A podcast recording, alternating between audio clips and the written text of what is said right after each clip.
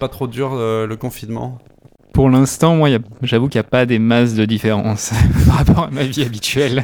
La seule différence, c'est que tous les magasins que je veux sont pas ouverts. C'est un petit peu ce que j'allais dire. euh, Pour l'instant, ayant l'habitude de, de travailler quand même beaucoup depuis chez moi, bon, ouais. C'est ça. Qu'est-ce que tu bois aujourd'hui? Alors, je suis en train de boire un Gaimaisha, donc un thé vert japonais euh, mélangé avec du riz soufflé. J'aime beaucoup ça.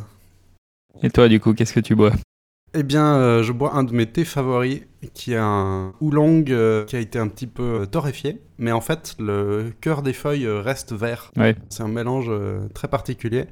Là, j'en suis à euh, 10 minutes d'infusion, parce que ça doit être ma huitième infusion, je pense. il a une belle couleur ambrée et il a toujours beaucoup de goût, ce qui est incroyable après autant d'infusions. Oui, clairement. C'est assez rare les thés qui supportent autant d'infusions successives.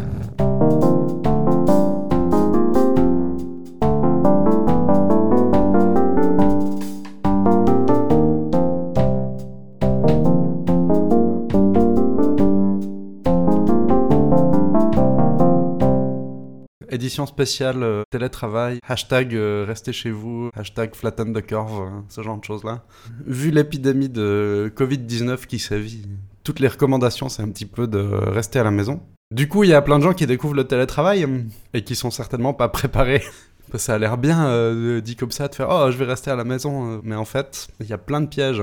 Ouais. Qu'est-ce que tu recommanderais euh, de faire attention hein, pour les gens qui découvrent Déjà, quand on n'est pas habitué, forcément, c'est très très différent. Parce qu'on est chez soi et on se fait attirer par euh, tout ce qu'on a d'habitude chez soi. Et si on n'a pas l'habitude de travailler chez soi, généralement, ça veut dire que l'environnement n'est pas prévu pour. Pour les trucs de base, ce qu'il faut vraiment éviter, c'est se faire attirer par euh, toutes les tâches ménagères. Se dire euh, ah bah là j'attends 10 minutes je vais euh, passer un petit coup d'aspi ou un truc comme ça c'est souvent plus une manière de procrastiner qu'autre chose Personnellement, je suis très expert en, Oh là là, le comptoir de ma cuisine est sale, c'est absolument le moment de le nettoyer.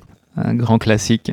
Initialement, c'est les distractions, à mon avis, qui sont le, plus dur, puisqu'il faut vraiment passer outre et se dire, bah non, là, il faut dédier tant d'heures à bosser, il faut le faire, et puis ensuite euh, repartir sur les, sur les trucs habituels qu'on fait chez soi, quoi. Et puis c'est hum, possiblement aussi euh, cacher la console de jeu pour pas l'avoir sous les yeux en continu, ou j'en sais rien, ce genre de, ce genre de choses qui peut être utile quand on pas, quand on n'est pas habitué. Ouais. Au final, euh, c'est pas forcément initialement facile, mais essayer de garder un rythme de travail, quoi. On appelle ça des routines souvent, ça aide à avancer et à travailler. Je pense aussi que c'est un truc assez important parce que un des pièges, c'est que comme on peut travailler depuis la maison, euh, enfin puis même qu'on doit le faire, hein, il n'y a pas de coupure. hein. Ce qui veut dire qu'on peut travailler un peu tout le temps. Ce qui veut dire qu'on pourrait ne pas travailler à un certain moment parce que bon là quand même, euh, bof, pas super, voilà. euh, bah c'est pas grave, je travaillerai ce soir. hein.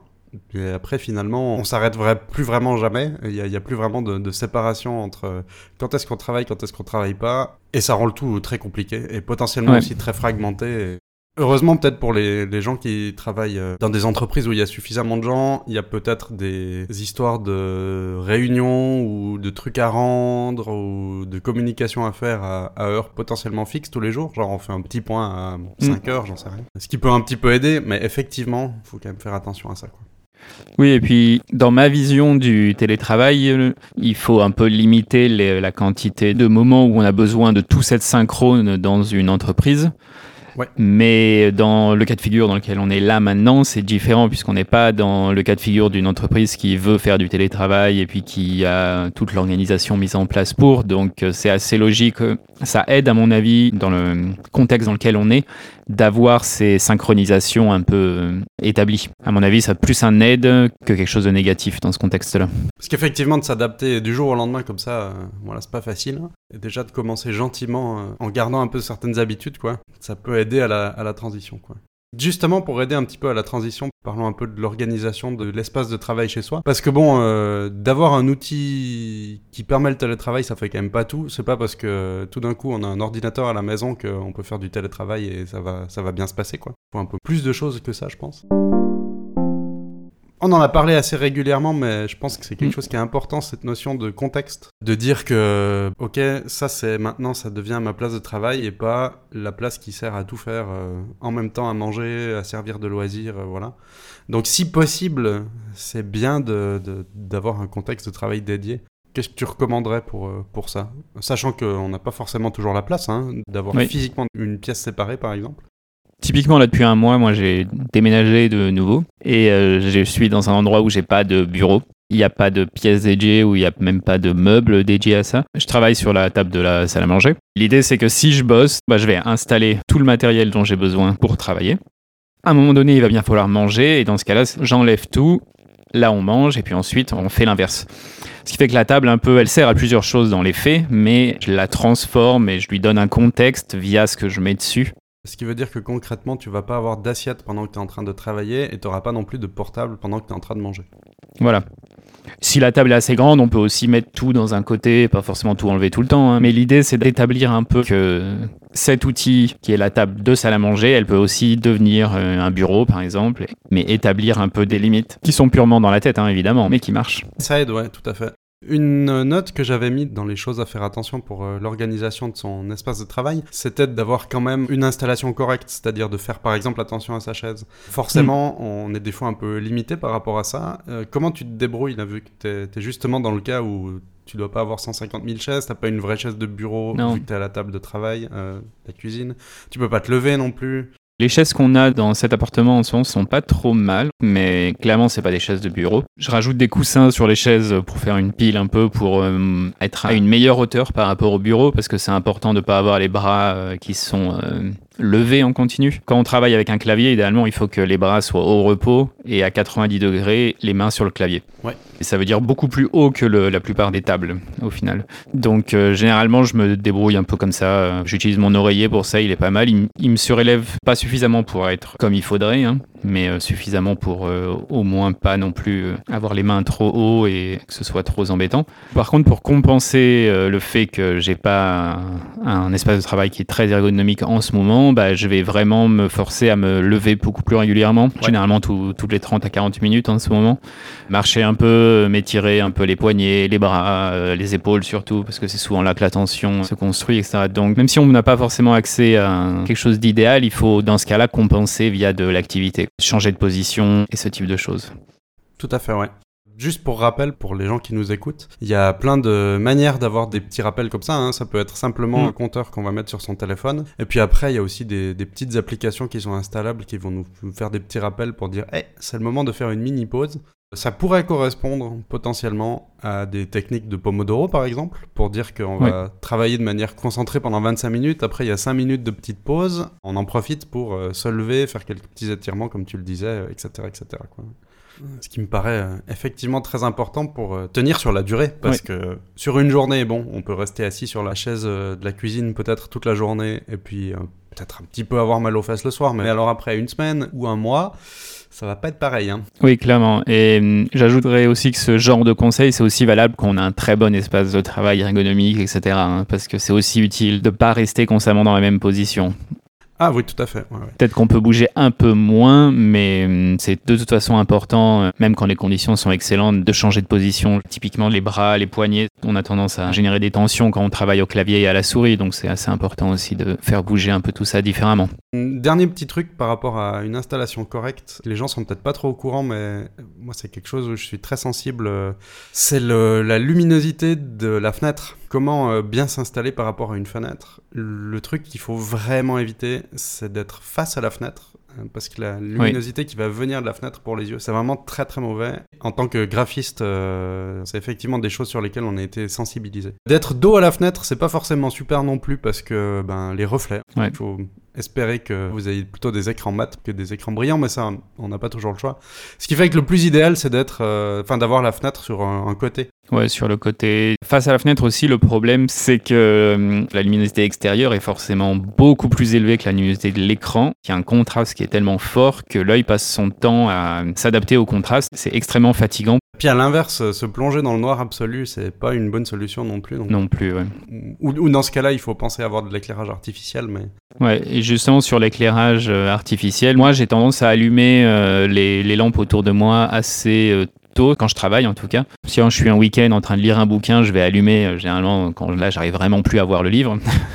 Mais en travaillant sur l'ordi, justement, la luminosité de l'ordi devient rapidement beaucoup plus forte que la luminosité extérieure, sans spécialement qu'on s'en rende compte, je trouve. Ouais. Et euh, donc généralement, en ce moment, typiquement, si la journée est ensoleillée, vers 5h30, je vais commencer à allumer les lampes autour de moi, 5h, 5h30, pour justement essayer d'égaliser un peu le- la luminosité euh, intérieure-extérieure. quoi. Pour référence, là, actuellement, nous sommes euh, en mars. hein. Je parlais de peut-être euh, fermer un petit peu euh, des volets ou autre s'il y a peut- peut-être trop de luminosité ou pour essayer de passer en éclairage artificiel si l'éclairage naturel euh, nous casse trop les yeux. Mais en même temps, si on va devoir rester confiné plusieurs semaines, voire plusieurs mois et qu'on peut pas trop sortir, ben quand même penser à prendre un peu de soleil. Hein. La vitamine Mm. D, c'est- c'est bien. Donc euh, bon, à équilibrer. Bah, souvent, ce qui est pas mal, c'est les, les petits rideaux un peu transparents, euh, qui sont pas transparents dans le sens où on voit à travers, mais qui sont euh, le genre des petits rideaux blancs assez clairs, Translucide. hein. translucides. Voilà, merci. c'est souvent suffisant pour euh, casser un peu la lumière trop violente, parce que là, typiquement, il fait grand soleil en ce moment. Euh, L'orientation fait que j'ai le soleil qui est en face de ma fenêtre, et j'ai juste ce petit rideau translucide blanc, et je suis vraiment aligné à la fenêtre avec l'écran dans le même alignement, et j'ai aucun souci à voir les deux. Ça diffuse assez. J'ai pas trop de contraste juste à cause de ça. Donc souvent c'est aussi suffisant et ça évite aussi qu'on ait l'impression d'aller dans le noir toute la journée parce que c'est clairement pas bon non plus et pas, génial pour le moral. Non. Des choses euh, auxquelles on peut bien faire attention, je pense, qui sont euh, importantes, c'est aussi d'essayer de garder des, des habitudes. On l'a mentionné tout à l'heure, euh, de ne pas travailler euh, n'importe quand, mais c'est pareil euh, sur ben, ne pas travailler en pyjama. c'est super tentant de faire Ah, c'est trop bien, j'ai pas besoin de complètement m'habiller, je peux rester de manière un peu plus décontracte, voilà. Donc, effectivement, il n'y a pas de nécessité d'aller mettre son costume trois pièces Non. mais de quand même prendre une douche comme normal, ben déjà parce que ça va nous aider à nous mettre dans une optique de travail en fait. Ouais. Et puis d'aller s'habiller euh, même avec des habits un peu plus confortables que d'habitude peut-être, mais qui soient pas euh, tiens je reste en pyjama, c'est aussi bien quoi. Puis ça aide un peu à cette idée de changement de contexte justement. C'est un peu bah là je m'habille et euh, du coup ça me prépare à aller euh, travailler. Ça permet de conserver cette habitude euh, pour le pour le cerveau. Tout comme tu disais, oui c'est pas la peine par contre d'être en costume trois pièces ou alors mettre juste la veste si on a un talk avec un client et puis voilà quoi. Exactement. À ce propos, euh, je me réjouis de voir euh, prochainement des fails euh, avec des gens qui seront bien habillés dessus, mais en fait qui seront en slip et en visioconférence et qui vont devoir se lever pour une raison. Toujours bien vérifier la caméra. Et, et même si ça se voit pas parce que ah mais je suis en slip et c'est sous le bureau et ça va pas se voir, ben vous pouvez peut-être vous lever. Hein. C'est drôle euh, dit comme ça, euh, personne va se faire avoir et, pour, et pourtant et pourtant. quoi. Par rapport aux activités normales aussi, euh, j'ai vu ça dans des listes de recommandations officielles euh, d'essayer Mhm. de ben voilà d'avoir des pauses. euh, mais des pauses partagées avec ses collègues. C'est-à-dire Ouais. que même en télétravail, ben, de peut-être dire Hé, on se fait un petit appel, soit en vidéo, soit en audio, mais, mais voilà, de, pouvoir quand même euh, échanger un petit peu pour pas s'isoler socialement, parce que c'est aussi ça qui est difficile avec le, télétravail. euh, c'est ben, on est tout seul à la maison. Et bon, ça peut être un peu pesant aussi, quoi. Comment tu gérais ça, toi, euh, déjà, de base hein? Dans ma boîte, c'est pas quelque chose qu'on fait beaucoup finalement. Il y a une période où on avait carrément instauré un système où on tirait au sort en fait deux personnes et puis on faisait un break entre les deux personnes. L'une des optiques, c'était vraiment de pas discuter de boulot à ce moment-là, pour justement plus euh, bah, se rencontrer et, et voir quel était l'humain derrière euh, le robot qui travaillait. Ouais, ça, ça fait un peu de team building en même temps, en fait. Ouais, ouais, c'est ça. Donc on avait fait ça à une époque, on a arrêté parce qu'on avait besoin de couper un peu le temps qui était alloué à des choses internes euh, pour des raisons économiques malheureusement. Depuis, on n'a pas trop repris ce type de choses, mais oui, je conseillerais vraiment ce genre de pause, hein, surtout dans ce contexte où c'est quelque chose de nouveau. Dans le contexte de ma boîte, finalement, on n'en a pas trop besoin non plus parce que les gens avec qui on travaille, on va, on va faire un vidéo call vite fait avec eux pour discuter un point précis de quelque chose, etc. Mais en même temps, on sait ne pas abuser des vidéo calls pour pas être en réunion continue, justement, parce que c'est très facile de, de se retrouver là-dedans. C'est un piège, ouais. Donc, je conseillerais plutôt, oui, au début de planifier des, des breaks, hein, juste pour discuter, quoi. Ouais. Euh, le temps, oui, justement, de prendre un peu l'habitude. Et après, à la longue, je trouve que c'est quelque chose qui a peut-être moins besoin parce qu'on a un peu plus cette capacité de savoir quand est-ce que c'est important de discuter directement euh, face à face ou pas, etc. Mais tu as aussi, euh, il me semble euh, t'avoir entendu parler de ça en tout cas, un groupe de boulot sur lequel vous vous échangez juste euh, des mèmes, des gifs et, et des trucs un peu rigolos, quoi. Où le truc est plus relax, donc il y a quand même un certain contact social en fait. Oui, après on a un chat où là bah, il y a des euh, canaux qui sont liés euh, aux différents projets qu'on a évidemment, mais il y a aussi euh, plusieurs canaux qui sont juste des trucs un peu plus, comment on dit, relax. on, a un, on a un canal par exemple qui est assez sympa, qui est le canal musique, où quand on tombe sur un morceau Spotify qu'on aime bien ou un morceau sur YouTube qu'on aime bien, bah, les gens hop, ils mettent dessus, ils décrivent un peu ce que c'est, des fois donner une petite description de pourquoi on aime bien ce morceau ou pas. Et ça, ça permet aussi justement de rencontrer un peu plus les gens d'une certaine manière. Parce que justement, voilà, je pense que c'est le truc sur lequel euh, j'insiste un peu et que je trouve important. C'est pas parce que on est maintenant seul à la maison devant euh, sa machine à faire du télétravail qu'on va devoir travailler non-stop. Et voilà, on n'est pas devenu un robot là-dessus. Hein. Dans un cadre d'entreprise physique où on va quand même de temps en temps euh, se lever, aller causer un petit peu, échanger un petit truc ou l'autre. Alors, la manière dans laquelle on le fait, c'est un petit peu égal tant qu'on continue un petit peu de le faire et qu'on mm. s'isole pas, voilà, parce que l'isolement c'est c'est compliqué après à gérer. Donc effectivement, chacun ses trucs après, mais, mais au moins que qu'il y a des choses. Et il faut pas avoir euh, cette culpabilité de oh là là, mais maintenant je, je travaille depuis la maison, donc ça veut dire que je dois que travailler et il faut surtout pas que j'envoie une vidéo YouTube à un collègue. Alors non, il faut pas en envoyer une tous les 5 minutes, mais, mais une fois de temps en temps, il n'y a pas de problème. quoi. Tout le monde a droit à des petites pauses, euh, voilà, et à échanger aussi deux, trois mots, euh, même si c'est par texte. Quoi. Oui, et puis le changement va aussi faire que la productivité va baisser, et c'est normal. Oui parce que le changement a, été trop brusque. Là, ça n'a pas été mis en place sur une certaine durée, de se dire pendant un mois, on va commencer avec un jour par semaine. Donc, euh, va forcément y avoir une baisse de productivité. On va forcément avoir la sensation d'être moins efficace. Et le fait, comme tu disais, qu'on voit plus les autres en simultané, ça change aussi notre rapport euh, au travail, dans le sens où on peut avoir l'impression d'être le moins productif de tout le monde parce que justement, on n'est pas en train de travailler tout le temps. Mais il faut vraiment essayer de se dire, c'est le même rythme qu'avant, et essayer de conserver le un peu le rythme qu'on avait euh, au bureau en fait. Ouais, parce que sinon, euh, c'est effectivement le meilleur moyen de s'épuiser et de, de plus réussir à bosser tout le court, ce qui va pas non plus euh, être arrangeant. Je, crois qu'on l'a déjà dit dans, dans, certains épisodes précédents, mais on peut le répéter hein, toujours. C'est pas en travaillant le plus qu'on va travailler le mieux. Par exemple, typiquement sur les clichés, les Allemands en termes de chiffres sont considérés comme très productifs, mais en fait, c'est parmi ceux qui ont le moins d'heures de travail dans la semaine d'Europe. Mm. et donc, ben, pourquoi? Parce que justement, ils sont bien reposés, ils sont bien à l'aise, donc du coup, ils sont plus efficaces. C'est bien de mentionner les attentions aux distractions. Alors, ça devait déjà être quelque chose auquel il fallait faire attention en contexte d'entreprise en y étant sur place, mais c'est encore plus important, je pense, à la maison, de, de garder euh, ses mails ou Skype ouverts en permanence parce que euh, on est depuis la maison, donc il faut qu'on puisse télétravailler de manière synchronisée avec les gens et être joignable et autres. Mais du coup, ça veut aussi dire qu'on peut être dérangé en permanence. Il faut faire attention à ça. Pas garder ça ouvert tout le temps. Euh. Qu'est-ce que tu aurais comme recommandation à faire, toi? Souvent, le, chat, ça remplace les contacts un peu réguliers qu'on peut avoir, euh, où on se dit, ah, je vais aller voir machin pour lui poser une question. Et on remplace ça par du chat, dans l'attente que le chat soit synchrone, justement, en disant, bah, si je pose une question, il faut que j'ai la réponse tout de suite. Ou l'inverse, si une question a été posée, il faut que je réponde tout de suite. Exactement. Le problème aussi dans ça, c'est que le chat, c'est beaucoup moins efficace pour euh, communiquer des choses, tout simplement. Et donc, si on est vraiment dans cette optique-là, on va perdre beaucoup, beaucoup plus de temps que d'habitude. Ouais. Bon, déjà, d'habitude, je suis pas non plus spécialement pour aller déranger quelqu'un juste comme ça, euh, sans l'avoir prévenu à l'avance ou autre. Typiquement, nous, dans ma boîte, généralement, si on veut discuter de quelque chose, on va d'abord mettre un message sur le chat en demandant hey, est-ce que tu es libre maintenant ou dans 15 minutes, 20 minutes ou autre, sachant qu'on n'a pas d'attente de réponse tout de suite. Ouais. Et la personne, si justement elle est libre, tout de suite, elle va pouvoir répondre en disant oui, c'est bon.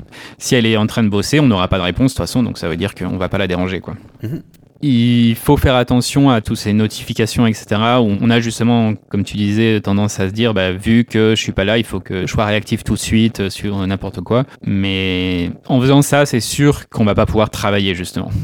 Donc couper les notifications, puis prévenir les gens en disant simplement bah non il faut que je bosse, euh, donc euh, je vais checker mes mails que quatre fois dans la journée par exemple. Si on est dans une position où on peut faire ça évidemment, si on est dans une position de support, d'aide aux gens, de réponse où notre taf c'est répondre à les emails, ben là c'est pas pareil. Hein, mais évidemment. Ouais. C'est bien ce que tu disais aussi, c'est d'avertir et d'informer les gens et de les éduquer aussi à ça. Mm. De dire que non, non, euh, là je, je suis à la maison, d'accord, il faut que je puisse être joignable, d'accord, mais il faut pas vous attendre à ce que je sois joignable euh, absolument dans la minute, euh, voilà, parce que justement sinon je peux pas être concentré et je peux pas bosser. Et ça c'est peut-être particulièrement important à, à entendre de la part des, des, des managers, chefs d'équipe et ce genre de choses-là, qui Ouais. maintenant qu'ils peuvent plus surveiller leurs employés, disons en, en faisant une ronde dans le bureau, ben il faut pas la faire par email en fait, parce que ça, ça va encore être pire en fait. Si vous voulez que, que les personnes euh, que vous dirigez soient productives, vous pouvez pas les déranger en permanence, c'est juste pas possible. Ouais.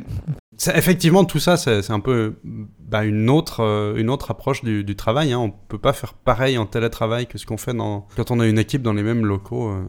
Oui, c'est vraiment une approche qui, pour marcher, il faut se baser sur les résultats et pas sur la présence, justement. On peut pas vérifier la présence, sauf en dérangeant tout le monde en continu et donc en détruisant toute la productivité. Exactement. Donc, du coup, il faut juste se baser sur le résultat. Est-ce que ces choses sont faites quand on a dit qu'elles étaient censées être faites? Si pas, pourquoi? Etc., etc.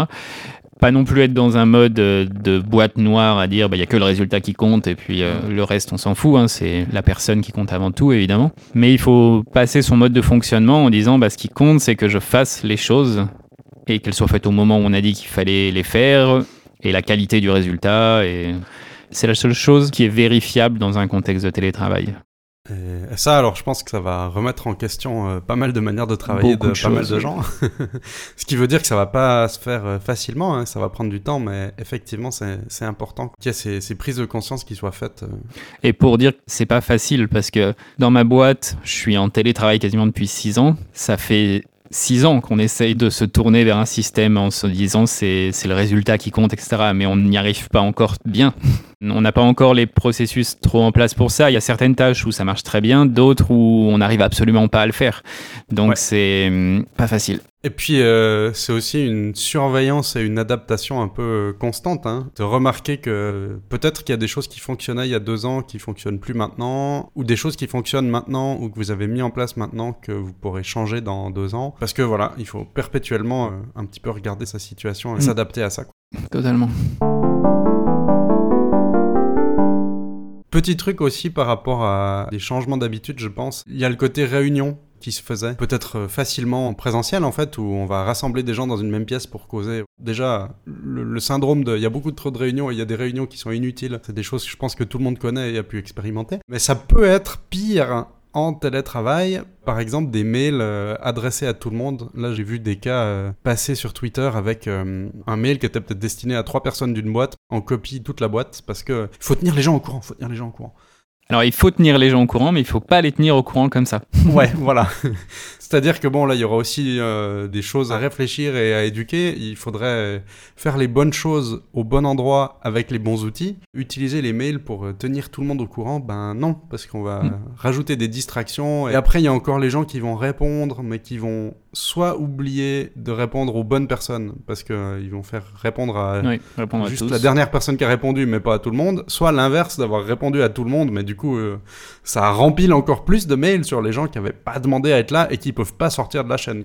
Dans ce contexte-là, il faut vraiment impliquer uniquement les personnes nécessaires à la discussion en cours. S'il y a une décision qui est prise, c'est ça qu'il faut annoncer aux gens. La discussion n'est pas intéressante pour la plupart des gens parce que la plupart des gens ne sont même pas dans le contexte, ne savent pas forcément de quoi on parle, ça leur tombe dessus du jour au lendemain. Faut tenir les gens au courant, ok, mais est-ce qu'avant ils étaient au courant que cette discussion était en cours ou pas? S'il y a justement une décision, une annonce, et là, faut peut-être le, donner à toute la boîte si ça concerne toute la boîte, oui. Mais hum, le processus, euh, la plupart des gens s'en foutent. Aucune valeur, quoi. Ce qui est de nouveau aussi très contre-productif, c'est le côté euh, je vais effectivement mettre en copie toute la boîte pour qu'ils soient au courant, mais après, euh, ce qui se passe, c'est que toute la boîte reçoit euh, 500 messages qui, soit ils sont lus, mais alors il n'y a aucun travail qui se fait parce qu'il a fallu passer sa journée à les lire, soit ils seront pas lus. Donc finalement, bah, j'ai tenu au courant personne vu que les messages n'ont pas été lus. un, autre truc d'adaptation aussi qui est pas facile, si on est à 15 dans une réunion autour d'une table, bon, bah, la réunion elle se passe, voilà. Si on est à 15 dans une discussion sur euh, Skype, Discord ou autre, et qu'il y a 15 personnes qui veulent essayer de parler en même temps, c'est juste absolument pas gérable. Je sais pas si tu as déjà eu l'occasion de faire des réunions comme ça à 10, 15, 20 personnes en audio. Enfin, audio ou vidéo, hein, Skype, ça marche aussi, quoi. Pas dans le contexte de ma boîte, en fait. Dans d'autres contextes, oui. C'était le bordel ou comment ça marche? Ben, si on utilise le bon outil, non. Voilà, mais c'est ça. Il y, a des, il y a des outils pour ça, donc moi ça n'a jamais été le bordel parce que les outils été bien utilisés. Par curiosité, tu utilisais quoi comme outil? Là, c'était Zoom qu'on a, qui était utilisé. Et typiquement, dans Zoom, il y a, il y a une notion de hôte et d'invité. C'est-à-dire que c'est pas une conversation entre deux personnes, c'est un vidéo call entre l'hôte et tous les invités. Et l'hôte a la capacité de couper le micro de tout le monde, typiquement. C'est lui qui fait le travail de qui parle à certains moments, etc. Ça, c'est nécessaire parce que de mon point de vue, c'est aussi le problème dans les réunions euh, face à face, hein, c'est que la personne qui parle le plus va parler le plus, et au final, les personnes qui vont pas prendre la parole ou autre, on va de toute façon pas les entendre. Mhm. Quelque chose à faire quand on passe en, télétravail dans les meetings, c'est d'avoir une vraie structure de meeting. Ça, paraît overkill pour beaucoup de gens, mais euh, les, les, structures euh, de meeting à la holacratie, à la sociocratie, elles sont excellentes pour ça parce qu'elles mettent un cadre sur comment le meeting va se dérouler. Et en gros, si on sort pas du cadre, euh, c'est bon. Déjà, les meetings sont juste extrêmement efficaces. C'est-à-dire qu'un meeting qui pouvait prendre une heure et demie avant, on peut le réduire à 20 à 30 minutes et ce sera pareil. Mais en plus, ça marche extrêmement bien en télétravail parce que justement, dans ce format de meeting, les gens parlent les uns après les autres. On ne parle jamais en simultané avec quelqu'un d'autre. L'ordre de passage est déclaré à l'avance. On sait dans quel ordre ça va avoir lieu. Et donc, en fait, en, en vidéoconf, du coup, ça marche extrêmement bien parce qu'on sait que ben, c'est telle personne qui parle en ce moment. Ensuite, c'est ça. Ensuite, c'est ça. Ensuite, moi, j'aurai mon tour pour dire ce que j'ai à dire. Et voilà. Parce que justement, là, il y a une personne qui peut contrôler les micros des autres.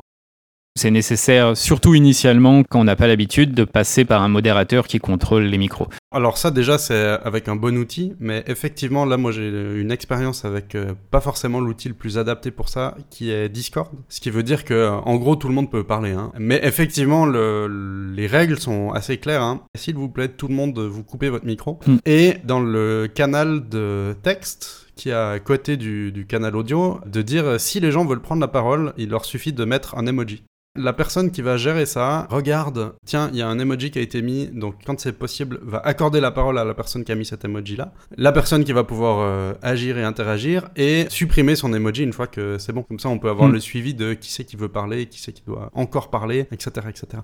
Ça demande un peu de discipline, hein, parce qu'évidemment, il faut dire non, ok, là, je ne vais pas intervenir tant que c'est pas mon tour. Euh, et puis, je pense qu'il va falloir euh, de temps en temps rappeler aux gens de dire non, mais il fallait mettre un emoji pour parler, faut pas interagir maintenant. Mais voilà, on peut aussi faire le genre de choses que tu as décrit tout à l'heure avec des outils qui sont pas forcément prévus pour tout de suite. Euh, le principe, c'est d'avoir une personne qui parle et une personne qui modère un peu les gens pour dire euh, toi tu peux parler, toi tu peux pas parler. Euh, voilà. Si tout le monde parle en même temps, ça ne marche juste pas. C'est valable pour n'importe quel type de réunion. Hein. En face à face aussi, avoir un modérateur ou un facilitateur, des fois ça s'appelle, c'est extrêmement utile. C'est le seul moyen d'avoir une réunion efficace. Oui, oui, alors tout à fait. Après, ça se fait des fois peut-être plus euh, intuitivement et naturellement quand on est autour d'une table. Parce que justement, si on est cinq à parler autour d'une table, il y a très vite quelqu'un qui peut faire non, mais taisez-vous, quoi. Ce qui se fait de manière plus euh, ouais, naturel, alors qu'il faut un peu plus le forcer en, audio. Quoi. Sur le fait de parler un peu tous ensemble, oui, ça, en face à face, c'est plus facile parce qu'aussi, il n'y a pas le lag. Euh, des fois, on commence à parler et puis en fait, les autres n'ont pas encore entendu et donc il y a quelqu'un d'autre qui commence à parler. Ça n'arrive qu'en télétravail, ça. En face à face, le facilitateur, il est aussi là pour éviter que certaines personnes monopolisent la parole, en fait. C'est bien, euh, potentiellement, les gens vont apprendre ce genre de technique avec le télétravail et après peut-être le mettre en pratique dans leur travail en présentiel. Oui. Comme recommandation, ce que j'aurais encore en tout cas, c'est de réfléchir à la mise en place pour éviter une catastrophe, c'est-à-dire de, de, faire les bonnes choses aux bons endroits avec les bons outils. Et donc d'y avoir un petit peu euh, réfléchi. Qu'est-ce qu'on va communiquer où, comment on va le faire. Euh. Qu'il faut pas juste se lancer sur euh, on va faire comme d'habitude et puis on verra bien. voilà, faut se mettre d'accord entre les différentes personnes. Mais est-ce que tu auras encore des choses à, à rajouter? Ah, il y a un point peut-être qui est la tendance d'utiliser le chat pour tout en fait. Le chat est très bien pour discuter, pour euh, brainstormer peut-être, j'en sais rien, enfin pour faire ce type de choses, mais une fois qu'une décision a été prise, de la documenter ailleurs, sinon ce sera introuvable, on ne saura plus quelle action a été prise, quelle action n'a pas été prise. Le chat c'est bien, mais c'est pas un outil qui sert à tout. Et puis là on dit chat, mais les mails c'est pareil. Hein. Et dans chat, même le chat audio et vidéo, c'est même quelque chose qui avait lieu en présentiel. Il y a souvent des décisions, les décisions de couloir qui sont prises, elles sont pas documentées. Là, c'est pareil, audio, vidéo, texte et même email. S'il y a une décision qui est prise, s'il y a des actions à faire, il faut que ce soit documenté ailleurs dans un endroit où on a toutes les actions qui restent à faire, tout ce qui a été fait. Et c'est le seul moyen d'avoir une organisation qui est claire en télétravail. Comme là, on a parlé un peu des, des recommandations un peu générales sur euh, son organisation chez soi. Ce qu'on pourra discuter dans un épisode à venir, c'est ben, un petit peu plus d'organisation d'équipe. Quel type de, de catégorie d'outils avoir Comment mettre en place certaines choses Là, on parlait de, de conserver, de documenter des décisions quelque part. Mais qu'est-ce qu'on a comme, euh, comme outil pour ça Qui Ouais. fonctionne en télétravail Parce que j'imagine bien qu'évidemment, les entreprises ont déjà des choses. Hein, mais voilà, qu'est-ce qui peut fonctionner un peu bien en télétravail et puis, euh, tu parlais d'organisation de meetings un petit peu euh, façon euh, et ce genre de méthode-là. Là aussi, on aura peut-être l'occasion de- d'en discuter un petit peu. On va, on va préparer ça.